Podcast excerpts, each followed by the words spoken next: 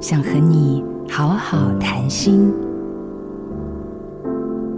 我们常常不知不觉的说话充满抱怨，朋友聊天往往是你抱怨你家老公，我抱怨我家老板，仿佛抱怨成了一种友谊润滑剂。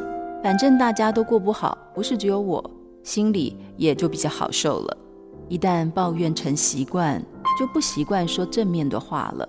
原本是为了抒发情绪，却反过来会侵蚀掉快乐的心情。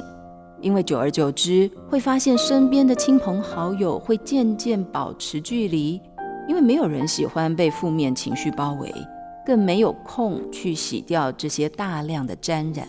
要怎样既抒发心情，又不会过于负面呢？那就是化抱怨为正向期待。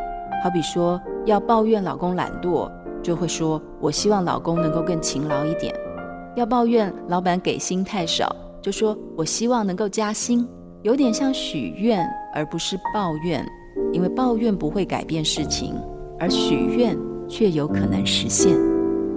自我觉察是疗愈的开始。我是台中张老师中心心理师马杜云。做自己的主人，找回你的心。印心电子，真心祝福。